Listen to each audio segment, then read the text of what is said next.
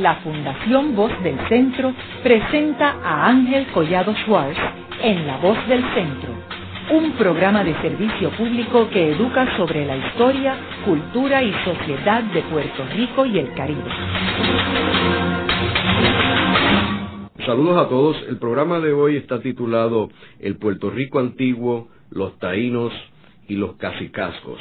Y hoy tenemos como nuestro invitado al doctor Francisco Moscoso, quien es profesor de historia de la Facultad de Humanidades del recinto de Río Piedras de la Universidad de Puerto Rico y quien hizo su tesis doctoral sobre el Caribe antiguo y los cacicascos. Pancho, aquí en Puerto Rico, nosotros los puertorriqueños asociamos toda esta parte antigua de Puerto Rico con los taínos, que es lo más que se conoce. Pero ¿cuándo es que tenemos los primeros indicios de vida en Puerto Rico? Eh, saludos a todos y muchas gracias Ángel por este nuevo espacio de compartir con ustedes. Eh, realmente el, punto de referencia que comúnmente tenemos en Puerto Rico sobre la sociedad aborigen es la más cercana al momento del descubrimiento europeo de América, en 1492, y la imagen que se construye desde la óptica europea a partir de Cristóbal Colón, escrito en su diario de 1492-93, de que estos son pues unos indios, de ahí en adelante le empiezan a llamar indios, y se construye pues toda una noción eh, acerca de su existencia, de su desarrollo, de su nivel, de sus capacidades mentales incluso, más vinculado a ese momento de finales del siglo XV, que es cuando se produce el famoso encuentro. Eh, sin embargo, ahí comienza también, podríamos decir, la distorsión del conocimiento de esas sociedades, porque realmente se desconoce y se estudia poco la profundidad histórica que tienen las sociedades humanas muy antiguas en el Caribe y en el hemisferio americano. Los seres humanos del hemisferio americano son en cierto sentido, los más jóvenes del planeta, porque este hemisferio fue el que se ocupó más tardíamente, según la evidencia arqueológica, alrededor de 40.000 a 30.000 años antes de Cristo es que aparecen las primeras evidencias de seres humanos como nosotros, de nuestra especie, en condiciones de cazadores y recolectores, ¿no? organizados en bandas de pequeños grupos muy antiguos, diseminados desde Alaska, Norteamérica, en México, México hay un sitio con una antigüedad de 25.000 antes de Cristo. Eh, las de Norteamérica son de 30.000 a 40.000.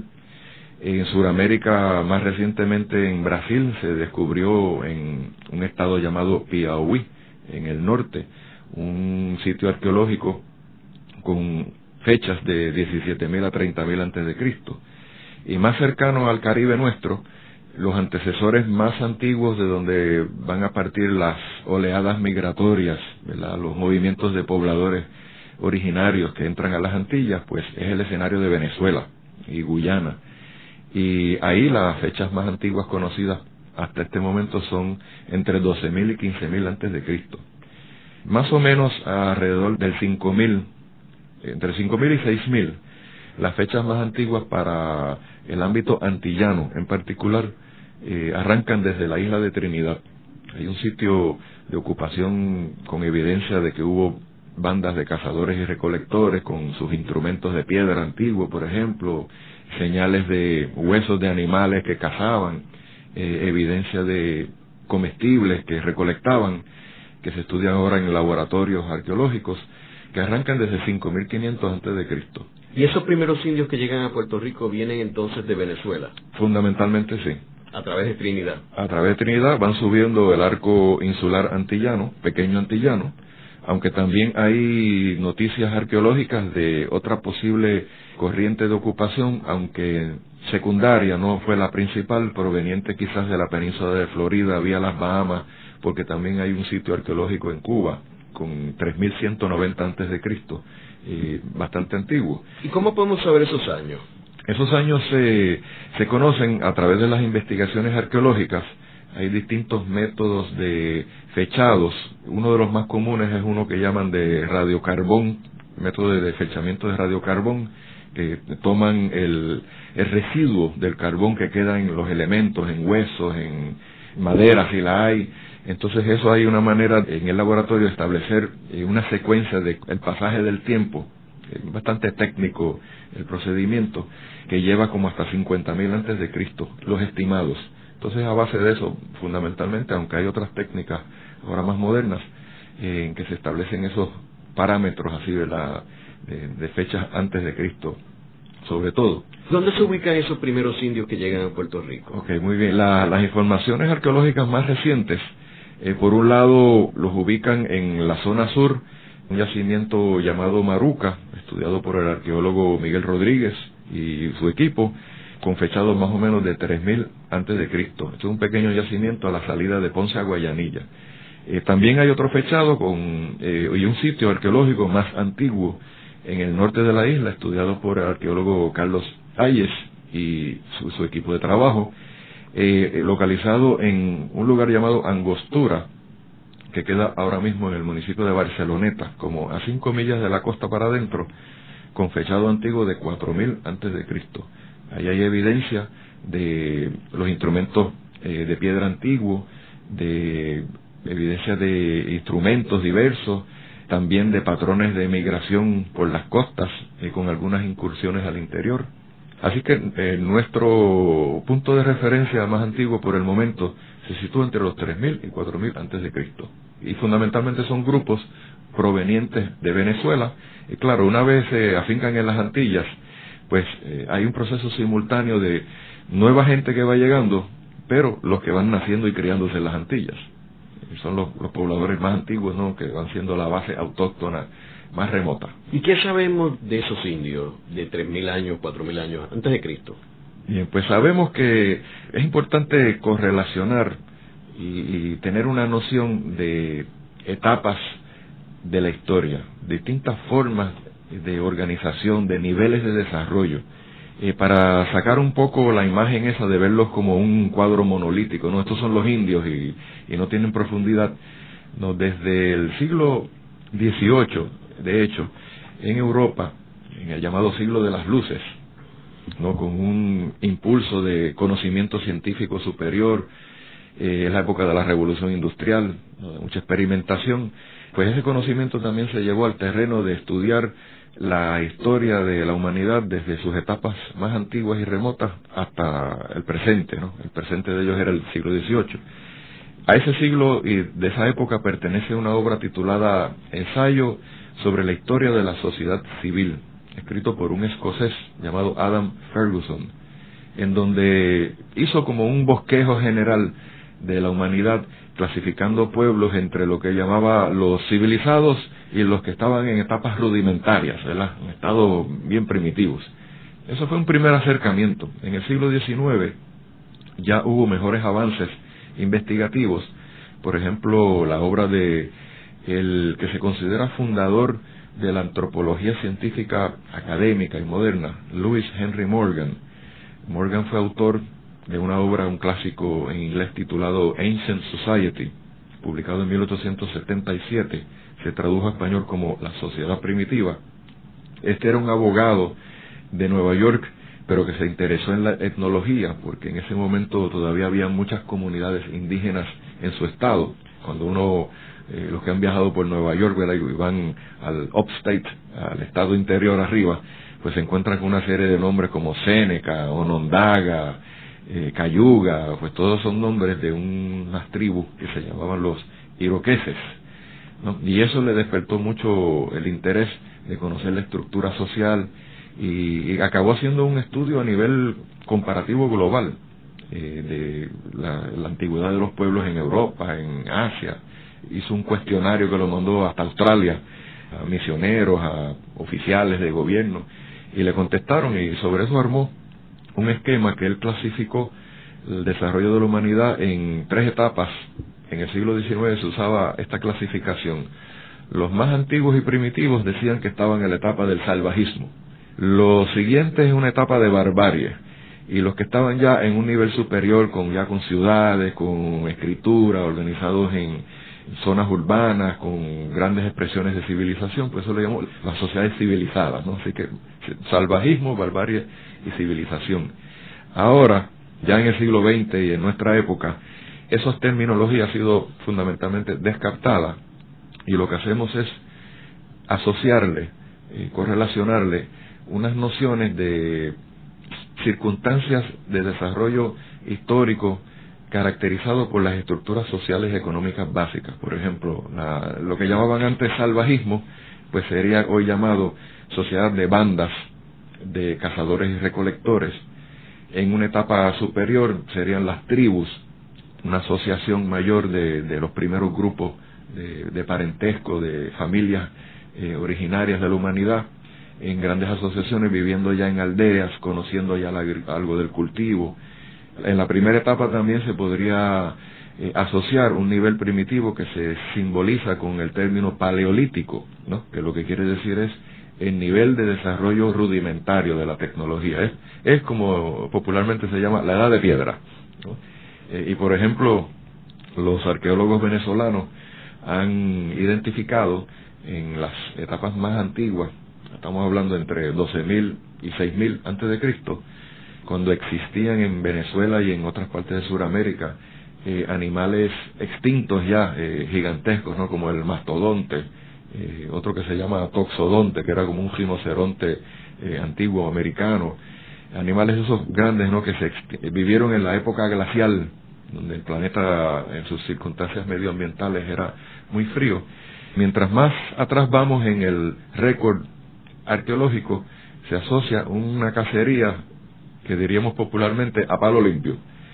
Sin embargo, se nota un desarrollo en el instrumental, en el caso venezolano, de 12.000 a 6.000, en donde ocurre eh, el primer tallado de, las piedras para hacer las puntas para lanzas, por ejemplo, y cuando llegamos al 6.000 eh, es que eh, se inventa, en el caso venezolano, aunque eso no fue la invención universal, el arco y la flecha. En otras palabras, que los primeros seres humanos organizados en sus condiciones más primitivas y remotas no nacieron con un instrumental como lanzas y arcos y flechas. Eso fue producto no de, la experiencia histórica en su, propio desarrollo como comunidades. Y que yo creo que tuvo también un efecto bien importante en la comunidad, porque primero el menú eh, disponible se amplía, porque tú podías cazar ya sin tener que físicamente contactar el animal, ¿verdad? Y segundo, en términos de defensa, ¿verdad? O sea, si alguien te iba a atacar, un, ya sea este otros indios o otros animales los podías matar fácilmente, ¿correcto? Claramente. El arco y la flecha, de hecho, ha sido descrito por varios sabios del siglo XIX, como eh, Morgan, como Federico Engel, Louis Henry Maine, autor de Ancient Law y otros, como el instrumento revolucionario del mundo primitivo. Ese fue el instrumento que, que les permitió un radio de acción y, como tú señalas muy bien, una ampliación de, del menú que antes eran los, los bisteces mastodontes, pues uno se pregunta, bueno, ¿por qué no cazaban ciervos? o jabalís. Bueno, porque es que no tenían los instrumentos para hacerlo, eran muy rápidos. O pájaros. O pájaros también. Aves, claramente. Eh, así que eso les amplía su base alimenticia y eso a su vez tiene una repercusión en el crecimiento del tamaño de las poblaciones. Y, y paralelo a eso, va ocurriendo un proceso de recolección silvestre, que eso quiere decir que los hombres y las mujeres están recolectando frutos, raíces, comestibles, eh, tal cual aparecen en la naturaleza, en sus orígenes. Entonces van aprendiendo, como dicen en Castilla la Vieja, the hard way, ¿no? A las malas, eh, llevándose indigestiones, envenenamientos, pero ese es el primer escenario de la botánica primitiva, realmente, porque ahí eh, eso les va enseñando a los primeros seres humanos eh, qué se puede comer y qué no, qué es beneficioso y qué no. Entonces se da un siguiente paso de lo que llaman los antropólogos la domesticación de las plantas, que es la selección de lo que se puede comer y lo que es beneficioso. Y eso a su vez prepara el escenario para ya una etapa en tribus. Si algo distingue las tribus, por un lado, es el cambio del nivel tecnológico del paleolítico de la etapa rudimentaria al neolítico, que quiere decir la nueva era de la piedra pulimentada. Eh, quiere decir que son instrumentos de piedra todavía, pero con una confección, es lo que a veces encontramos incluso todavía en los campos de Puerto Rico, esas hachitas que son bien pulidas, ¿no? Con una forma bien puntiaguda, y después se refleja en objetos de carácter ceremonial, con un nivel de, de artesanía fantástico, ¿no? que eso ya sería el nivel neolítico. A ello también se asocia el conocimiento ya de no solo de las plantas comestibles, sino de su cultivo. Ya empieza el cultivo, eh, los inicios de la agricultura propiamente. Por ejemplo, en el caso suramericano, venezolano y antillano, subsiguiente, el cultivo de las raíces tropicales, que va a ser alimentos básicos de los taínos, como la yuca, la batata. Pero también han aprendido, eh, por ejemplo, los secretos de las semillas, de los granos, como el maíz, sería uno de los fundamentales, ¿no? Con una antigüedad en México de 4000 antes de Cristo, ¿no? Y eso pues también se incorpora al conocimiento agrícola. Y lo otro que ocurre de cambio de nivel de banda a tribu es el vivir en campamentos rústicos, provisionales, pequeños grupos, ya el conocimiento de la agricultura les permite un tipo de vida más asentado, un tipo de vida sedentario, como se dice. Y eso, a su vez, con el instrumental neolítico, se producen las primeras hachas. Con las hachas pueden tumbar árboles, cosa que no podían hacer al comienzo, y con esa capacidad, entonces pueden empezar a construir chozas o casas, ¿no? Los, los bohíos más antiguos. Y eso también pues ya va permitiendo una vida que no se conocía antes, que es la vida aldeana, las primeras aldeas asociadas a tribus. ¿Qué año estamos hablando? En el caso venezolano, eso se ubica, por ejemplo, entre el 1500 a 1600 antes de Cristo. ¿Y en Puerto Rico? En Puerto Rico eso va a ocurrir con la migración de grupos identificados con las tribus de los arahuacos, que incursionan en las Antillas a partir como del 400, 300 antes de Cristo, pasando ya a nuestra era hacia el 200, ellos vienen con ese nivel de desarrollo, se encuentran con los indígenas más antiguos de nivel de banda que habían estado ocupando las islas, eh, hay unos procesos de, ahí se dan los primeros encuentros realmente eh, en el mundo indígena, mucho antes de los europeos, entre los llamados arcaicos, los más primitivos, y los arahuacos de nivel agrícola. Y se da pues confrontamientos o se dan, se dan la mano, eh, hay intercambios y probablemente lo más que ocurrió fueron fusiones culturales, donde el, grupo arahuaco prevaleció.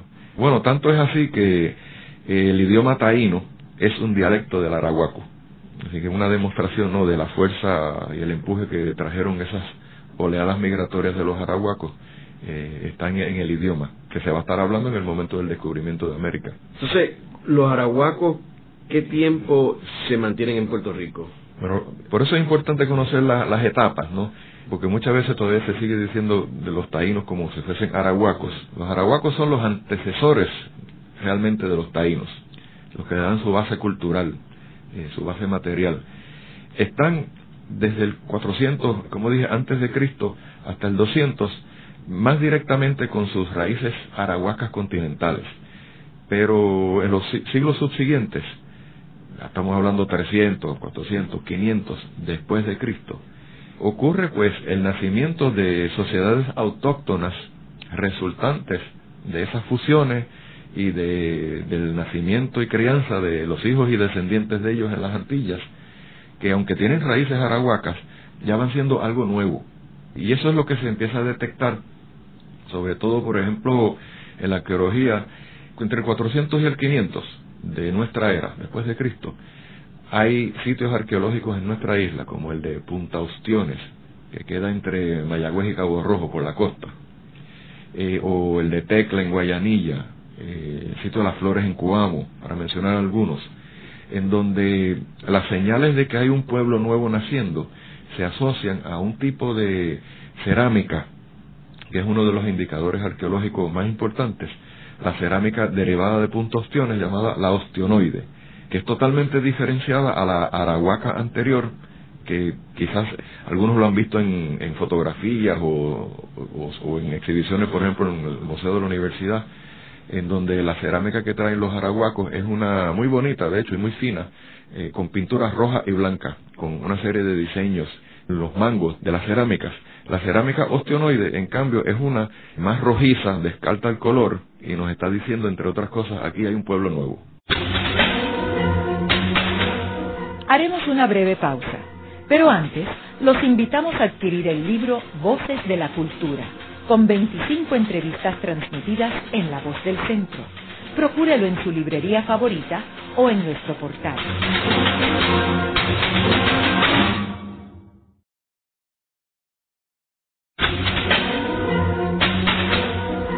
Están escuchando a Ángel Collado Schwartz en La Voz del Centro. Ahora pueden accesar a toda hora y desde cualquier lugar la colección completa de un centenar de programas transmitidos por La Voz del Centro mediante nuestro portal www.vozdelcentro.org. Continuamos con el programa de hoy titulado El Puerto Rico Antiguo, los Taínos y los cacicazgos. Hoy con nuestro invitado, el doctor Francisco Moscoso, quien es profesor de historia en el Departamento de Historia de la Facultad de Humanidades del Recinto de Río Piedras de la Universidad de Puerto Rico. Pancho, en el segmento anterior estábamos hablando de que los indios originales de Puerto Rico llegaron cerca del año 4000 antes de Cristo y que después llegaron los indios arahuacos provenientes de Venezuela que llegaron aquí vía Trinidad y que los arahuacos se mezclaron con los indios arcaicos o primitivos de Puerto Rico. ¿Qué sucedió con los arahuacos? ¿Se fueron de Puerto Rico o evolucionaron a otro tipo de indio? No, realmente después de varias oleadas de migrantes, pasajeros de Venezuela a las Antillas, de arahuacos, pues sus descendientes son el resultado de esa fusión de los más primitivos con los arahuacos y evolucionan en pueblos autóctonos antillanos. En otras palabras, hay una transformación de su composición social, tribal, étnica, que ya es propiamente el nacimiento y desarrollo de pueblos indígenas o aborígenes antillanos. Es como en la conquista de Puerto Rico, que tenemos como base el influjo español, el africano y el indígena, y todo eso forma parte de nosotros, los puertorriqueños, pero fruto de un desarrollo histórico de varios siglos, del siglo XVI a XVIII, evoluciona a una sociedad criolla, sociedad puertorriqueña. Pues algo semejante es lo que sucedió en el mundo indígena. A partir más o menos, como decíamos antes, del entre 400 y 500, la forma de documentarlo es desde la arqueología, porque para ese tiempo muy antiguo pues no existen fuentes escritas, ¿verdad?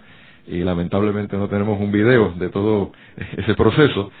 Y eh, las señales son la cerámica que indicamos, es un indicador clave de que aquí, con la cerámica llamada ostionoide por los arqueólogos, hay un pueblo nuevo, porque en su confección, en su textura, sus diseños, su decoración, eh, sus expresiones eh, simbólicas de comunicación ritual, ya son algo que, que tiene señales de antecedentes arahuacos, pero que también indica que es algo nuevo.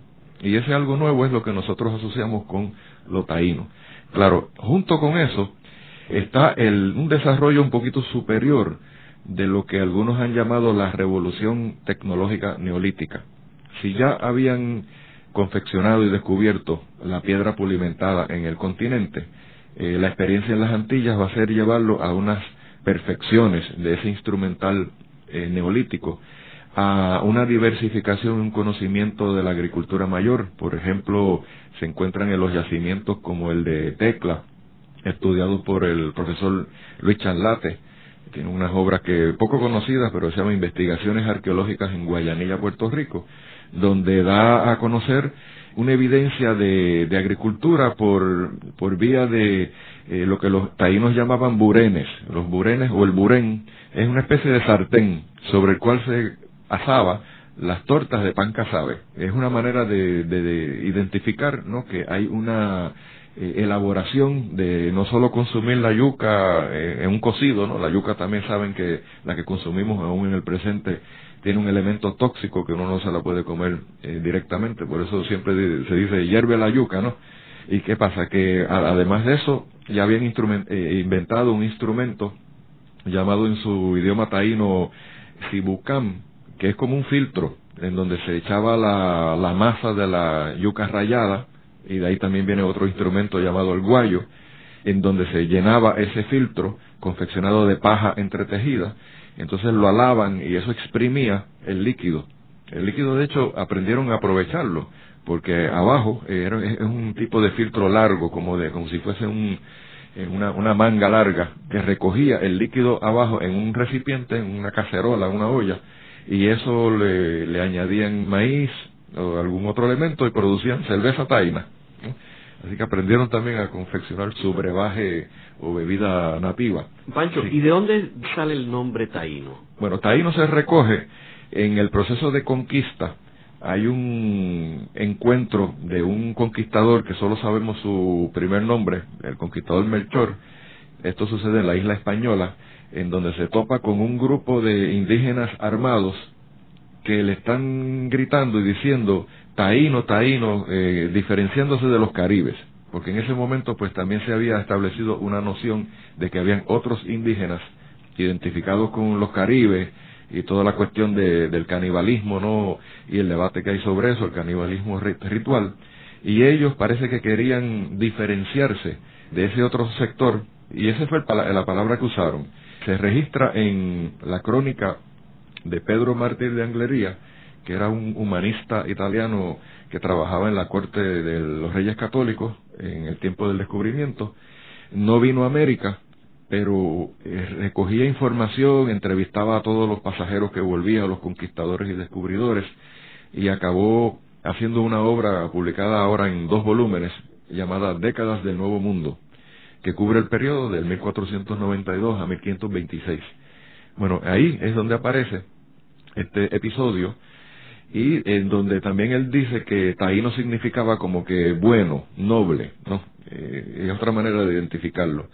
Ese es el punto de referencia que tenemos para de ahí generalizar ese vocablo a identificar a ese pueblo indígena eh, que conocemos como los taínos. O sea que los taínos surgen en qué año?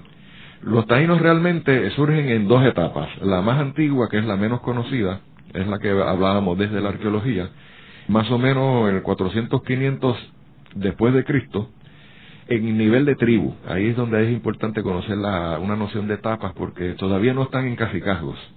Están en una situación de vida aldeana, ciertamente desarrollando la agricultura, la población está creciendo, están ya empezando a habitar zonas del interior de las islas, eh, no solo las zonas costeras, casi siempre en regiones aledañas a ríos, para practicar eh, con más eficiencia la agricultura y tener suministro de agua. Y eso más o menos evoluciona hasta el 1000, 1100 de nuestra era. Ahí ya empiezan a darse unos indicadores arqueológicos de que algo nuevo está surgiendo, un nivel de desarrollo superior, señales de una situación de, de que la sociedad se está estratificando, se está haciendo más complicada la estructura social. ¿Cómo que? Bueno, eh, lo que sucede es que en las etapas originarias de organización de, la humanidad no existía una diferenciación social que nosotros llamamos estratificación. En otras palabras, que no estaba dividida en clases sociales. Eh, no habían diferencias entre lo que nosotros llamaríamos popularmente hoy pobres, eh, clase media, ricos. No había esa diferenciación. La única diferenciación que había era la que llaman los historiadores de la antigüedad la división natural social y del trabajo, en donde las diferencias son básicamente por género y edad. En otras palabras, la, diferencia natural de, de que hay hombres y mujeres y que hay niños, adultos y ancianos. Y alrededor de esa diferenciación es que se estructuraba eh, las deliberaciones y la instrucción, eh, el mando. Sin embargo, el, justamente el mando era compartido. No había por ejemplo, todavía la situación de Estado, con centralización del poder. El poder era compartido en la comunidad. Eso es algo que se ha estudiado desde la antropología comparada, eh, desde la época de los clásicos hasta los profesionales que luego visitaron eh, situaciones de eh, sociedades de bandas y de tribus que sobrevivieron en el siglo XIX y a lo largo del siglo XX. Todavía quedan algunos resquicios ¿no? en algunas partes del mundo, como en Brasil, a los aborígenes de Australia. Para que se entienda un poquito mejor, hay una anécdota de un antropólogo norteamericano, su nombre es Richard Lee, que en la década de los 60, casi 1970, identificó un grupo de cazadores y recolectores todavía sobreviviente, viviendo en un área bastante amplia del estado de Namibia, en el suroeste de África. Se llaman todavía sus descendientes, lo que queda de ellos, los Kung San. Hay una tesis que él ha publicado sobre ello. Entonces él se fue a vivir con ellos, aprendió idioma, pasó por un proceso de rituales donde pues, lo, aceptaron para él poder estudiarlos y convivir con ellos. Y una de las preguntas claves que llevaba desde su Universidad de California en Los Ángeles y su departamento de antropología era, ¿quién es el jefe entre ustedes? Y les preguntó, ¿no? ¿Quién es el que manda aquí? ¿Quién es el cacique? Y la primera respuesta fue sonrisas, rostros incrédulos, eh, no entendían lo que él estaba diciendo de que eso de quién es el jefe. Entonces él insistió, no, pero es que tiene que haber alguien que da las órdenes. Entonces cada uno empezó a responder, es que es que todos nos, nos, damos las órdenes uno al otro. Y finalmente él, no convencido, insistió, los apretó más. Eh, no, pero ¿quién es el que dice qué es lo que tú tienes que hacer? Y la última respuesta fue, todos vivimos en la tierra. Es otro mundo, ¿no? Eh, eh, eso es lo que está diciendo, es, aquí no hay estratificación social. Ahora, eso es, es lo nuevo que va a surgir especialmente eh, en el nivel de los cacicazgos con, con más claridad. Cuando Cristóbal Colón descubre a los taínos en el diario, él empieza a hacer el primer retrato, vamos a decir, escrito de la estructura social, de la organización social. Y él eh, ve que hay unos individuos que él los asocia a, a lo que él tiene como referencia en Europa, a reyes. Y dice, esta gente tiene reyes, y le llaman caciques esta gente tienen nobles y le llaman nitaínos. Y también tienen vasallos a nivel de trabajo que le llaman naborías. Y hay por ahí otro sector que tiene que ver con el sacerdocio, son como médicos brujos que le llaman beiques o boiques. En otras palabras, con esa analogía, Colón estaba diciéndonos, aquí hay una forma de sociedad estratificada. ¿Cuál es la naturaleza y cómo surgió? Eso es lo que se ha investigado posteriormente. Y pensamos desde distintos puntos de vista e incluso percepciones teóricas de explicación que la base eh, de donde arranca la estratificación eh, social tiene mucho que ver con el, el, que las sociedades primitivas a nivel de tribus en un momento dado se desarrollaron una capacidad de producción que los economistas llaman de excedente de producción. Hasta que eso no aconteció, todo el mundo en la sociedad estaba más o menos envuelto en el proceso productivo en igualdad de condiciones. Todo el mundo, hombres y mujeres, participaban en la recolección, en la cacería, o si era en la, agricultura más primitiva, por ejemplo, los, hombres eh, talaban y preparaban el campo de cultivo, cortaban los árboles, preparaban el área, pero entonces las mujeres entraban a sembrar y a cosechar, pero es un trabajo productivo compartido.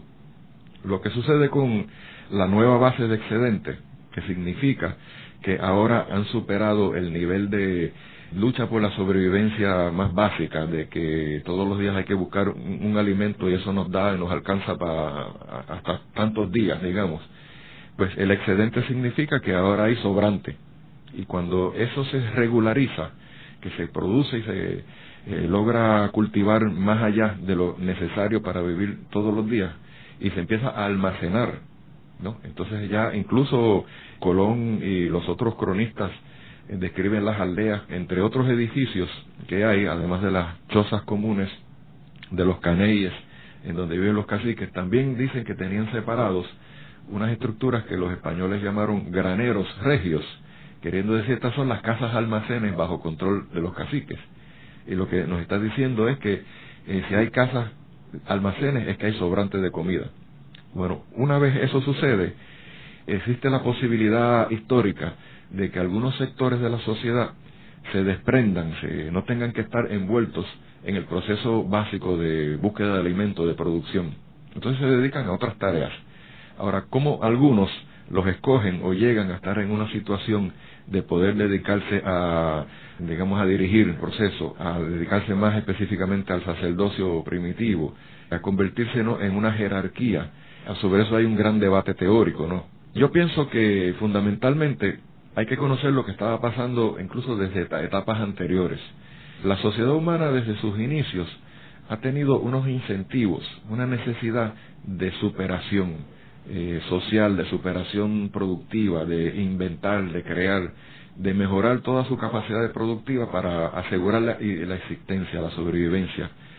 Y las sociedades primitivas, e incluso la, de las más remotas, hacían unos reconocimientos de tipo prestigio. La gente ganaba un prestigio, el mejor cazador eh, o el más hábil guerrero, el más bravo guerrero, el que conocía eh, mejor y manejaba el conocimiento de las plantas.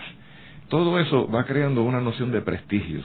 También cuando se organizan a nivel de tribu, en su identificación, se señala a un sector de los clanes, de las familias que componen las tribus como el clan que nos vincula a nuestros antepasados comunes. En otras palabras, el punto de referencia de identificación de tribu se asocia a, no toda la tribu en conjunto, sino a unos clanes en particulares. Lo que sucede es que antes de llegar a establecerse el nivel excedentario de producción, esos prestigios no se traducen en estratificación. Sí se eh, eh, expresan que hay gente distinguida, pero la nueva base económica, eh, esa base material nueva, permite que se desprendan algunos del proceso económico básico y entonces ya hay unos que tienen unas situaciones de prestigio que están en mejor posición que otros para asumir unos oficios y unos roles nuevos. Y ahí es donde se da el tránsito, ¿no? De, la transformación de la estructura social más igualitaria a una estratificada. O sea que no fue planeado, no fue por disposición divina, hay unas circunstancias históricas que ayudan a explicar mucho cómo eso sucede. Y, eso es lo que detecta Colón, ¿no? Ya una etapa en donde esa estratificación ya tiene unos siglos eh, de formación y está bien definido. Eh, o sea, por eso nítidamente él ve, aquí hay caciques, beíques, nitaínos. ¿Habían cacicas? Eh, bueno, esa es otra discusión importante por todo lo que sabemos de la antropología comparada. Yo por lo menos soy de los que comparte la, la noción de que antes de entrar en contacto con los conquistadores y descubridores europeos no habían cacicas, porque en ellas no ejercían la jefatura. Eso no quiere decir que las mujeres de los caciques o de los nitaínos que eran identificados como los, principales o digamos la nobleza en el mundo tribal, eh, no tuvieran un estatus social más elevado, eh, importante, pero ellas no mandaban. Ahí es donde está la clave. Las cacicas surgen con la conquista española. Luego de una breve pausa, regresamos con Ángel Collado Schwartz en La Voz del Centro.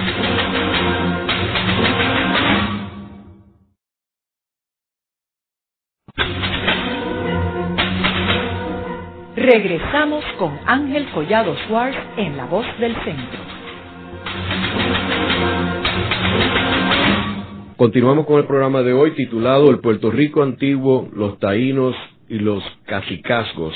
Hoy con nuestro invitado, el doctor Francisco Moscoso, quien es profesor de Historia en el Departamento de Historia de la Facultad de Humanidades del Recinto de Río Piedras de la Universidad de Puerto Rico. Pancho, ¿y cómo era la situación y la estructura política de los taínos? Pues bien, combinado con la estructura social está el elemento político de la centralización del mando. Eh, quizás debemos de, explicar eh, como un detalle previo en qué consistía esa diferenciación social que va a estar muy entrelazada con lo político. Por ejemplo, el, cronista Gonzalo Fernández de Oviedo y también Bartolomé de las Casas identificaron eh, en qué situación social se encontraba el cacique eh, lo definieron como el mayordomo de todos, organizando el proceso de producción, más bien controlando el proceso de producción, pero no participando directamente de él ya, ¿no? Estaba en una situación de, de control y de mando. Los nitaínos fueron definidos como, eh, hay una frase que dice, los, los de mejor sangre que los demás, lo que nos da una instancia, ¿no?, de un reclamo de nobleza primitiva, diferenciados por prestigios, sobre todo el asunto del desarrollo de la guerra, fue lo que llevó en parte a distinguir un sector de varones como guerreros principales y entre ellos los más distinguidos pues fueron sobresaliendo y fueron seleccionados como jefes. Entonces fue uno de los caminos que llevó a la jefatura. Y los sacerdotes primitivos por sus conocimientos de plantas medicinales y de todo tipo, incluyendo las alucinógenas que utilizaban en el mundo tribal, también pues más o menos monopolizaron ese conocimiento y con unos rituales se afianzaron en una posición espiritual en su mundo, de dirección espiritual. Y sobre los naborías, eh, hay una frase famosa de Gonzalo Fernández de Oviedo, un cronista, que dijo, los naborías son, no son esclavos, pero están obligados a servir aunque no quieran. Esa es la cita.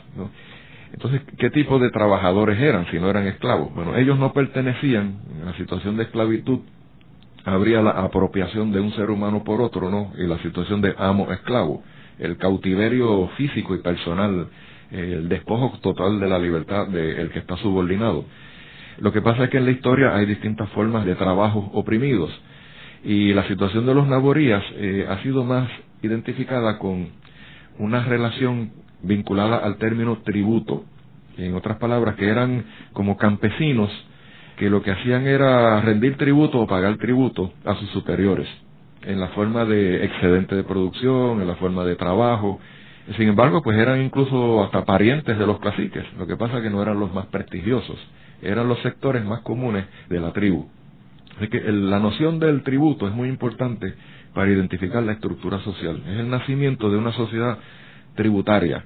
Luego la historia conoce, por ejemplo, sociedades esclavistas eh, o sociedades feudales, no sociedades capitalistas, sociedades socialistas, hasta nuestros días. En el aspecto político, lo que ha sucedido es que esa nueva base socioeconómica es a veces el fundamento de llevar a los que están ocupando las posiciones sociales de dominio a ejercer el mando político. Y ahí es donde nace el Estado. Eh, las sociedades más antiguas tenían gobierno. Gobierno significa que la gente se, se junta en un, en un, consejo, puede ser un consejo tribal, un consejo de la banda, hombres y mujeres, a compartir, a deliberar, a tomar una serie de decisiones, a establecer sus reglas. Ahora en los cacicajos, si algo lo distingue, es que ese tipo de decisión ocurre en una reunión del Consejo Cacical, en donde las fuentes de la época nos dicen entran a deliberar y a participar solo los hombres principales. O sea que ha sucedido otra cosa, y es que no solo los hombres comunes, los naboríes han sido excluidos de este proceso, sino también las mujeres en general. Así que el origen de la subordinación política de la mujer se podría llevar al escenario de los cacicajos. Los cacicajos son un proceso histórico fascinante de estudio porque ahí está el terreno histórico que algunos como yo llamamos de transición histórica del mundo tribal al mundo de las civilizaciones y de las sociedades de clases, de estratificación, de estados. Eh, es un mundo como intermedio. Eso está comenzando a nacer y a desarrollarse ahí. Incluso a nivel de la de las viviendas, de, los, de las estructuras que mencionamos de los yucayeques o aldeas de los taínos, había una estructura llamada el caney. Bueno, esa era la vivienda del cacique, pero era también el lugar de reunión del consejo cacical, de los hombres principales. Eh, lo otro que estaba sucediendo que detecta desde Colón en adelante y los demás conquistadores y descubridores, especialmente en la española y en Puerto Rico, es un proceso de centralización eh, todavía mayor de una jefatura en donde hay caciques supremos y caciques subordinados. O sea que no es que cada aldea tiene su cacique, sino que ahora hay unas regiones en donde hay entre ellos un cacique que es supremo, con una autoridad de mando sobre muchas aldeas, ¿no? Y puede cubrir regiones. En el caso de Puerto Rico tenemos al cacique Aguaybana, ¿no? localizado en el sur o suroeste de la isla, en su aldea en Guainía, en, más vinculada al, área de Guánica, pero sabemos que tenía un mando sobre muchos otros caciques de, casi todo Puerto Rico, de que es una instancia de jefatura centralizada y suprema. Y otra manera en donde el proceso político se mantiene en una situación de, de familias cacicales. Aquí no va a haber elecciones, aquí esto de las elecciones de cada cuatro años, eso va a ser una conquista de los pueblos democráticos del siglo XIX y XX. ¿no? En ese momento eh, el mando se transmitía por eh, varias vías, pero la principal de ellas, según la documentación existente, es la herencia, y esto lleva quizás algunas confusiones porque se escogía si los caciques tenían hermanas, en primer lugar al hijo de la hermana mayor, o si no iban a la segunda hermana, eh, en esa secuencia pero siempre eh, la hermana era el instrumento, digamos, matrilineal, como se le llama científicamente, porque la mujer era la que con toda seguridad identificaba la familia. Se sabía con toda clareza, ¿verdad?, que eh, ese muchacho, esas muchachas eran hijos de esa mujer. Entonces por eso hay un proverbio antiguo de las tribus africanas que dice, de la mujer nace el clan. Y ese era el vínculo definitivo de saber eh, a quién pertenecía esa familia. Sin embargo, no se escoge a una mujer como jefa, se escoge al sobrino como opción principal. Si eso no era factible, las otras vías de sucesión incluyen escoger un hermano del cacique o un hijo o un, sobrino por vía del hermano. Y la tercera sería una elección, pero no era popular, era la reunión del consejo de los principales y ellos escogían al cacique. Así que son ya formas de institucionalizar el poder cacical. Luego de la pausa, continuamos con Ángel Collado Schwartz en La Voz del Centro.